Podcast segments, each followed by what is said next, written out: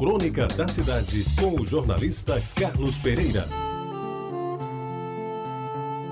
Amigos ouvintes da Reta Bajara, o começo da história, dizem, foi em Ingá, onde nos primeiros anos da década de 30, o jovem Severino Araújo já fazia os arranjos com músicas mais modernas, foi descoberto pela banda da Polícia Militar, porque tocava clarinete muito bem.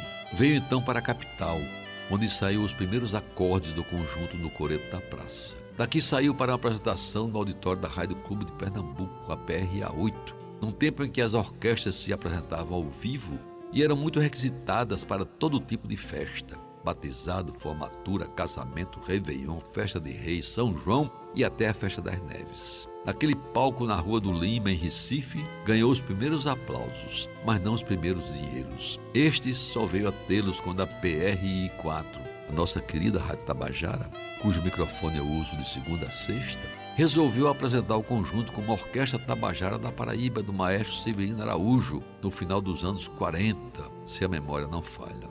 Suas primeiras exibições foram de dar água na boca. Tinha um repertório variado que ia de fascinação ao Besame Mútuo, passando por Begin de Begin, As Time Goes By e a Aquarela do Brasil. Sem esquecer o meu sublime torrão, que pintava como hino da cidade preferido da maioria dos pessoenses. De início aparecia nos programas de auditório da emissora oficial, junto com Nelly Almeida, Rui de Assis e Rui Bezerra, antes do debut dos Tabajaras do Ritmo, conjunto coral dos Nunes de Brito que fez furor nos anos 50. E em cada apresentação, a orquestra era saudada com mais entusiasmo pelos aficionados da boa música, que naquela altura do campeonato já sabiam ser muito difícil a sua permanência na terrinha. E foi o que realmente aconteceu. Para a tristeza dos fãs daquele afinadíssimo conjunto de orquestra e coro, que os músicos também cantavam. Não acabou a década de 40 e a nossa Tabajara já andava pelo Rio de Janeiro, tocando nos auditórios da Rádio Nacional e da Rádio Tupi e incursionando pioneiramente na televisão brasileira, que começava a dar os primeiros sinais de vida. E o sucesso foi tão grande que ela demorou a voltar a João Pessoa.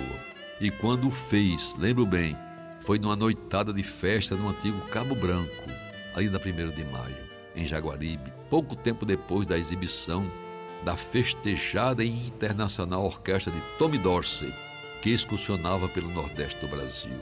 E eu não, que não era conhecedor mais atento da música, mas os experts foram unânimes em reconhecer que Severino Araújo estava bem próximo do virtuosismo do famoso maestro americano e que a sua orquestra viria a ser uma das melhores do país.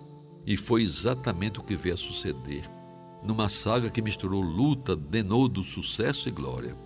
O Severino Araújo, simples como ele só, nos anos seguintes recebeu aplausos do público e da crítica, em recitais que marcaram a época e que o transformaram num dos mais premiados maestros do Brasil.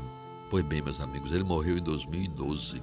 Mas desde 2006, o seu irmão Jaime Araújo, hoje com mais de 90 anos, assumiu o comando da banda que já foi declarado um dia pela Assembleia Legislativa da Paraíba como Patrimônio Imaterial do Estado, título que já lhe otorgara há alguns anos o Estado do Rio de Janeiro, que cedia a orquestra desde 1945, quando ela se mudou de João Pessoa.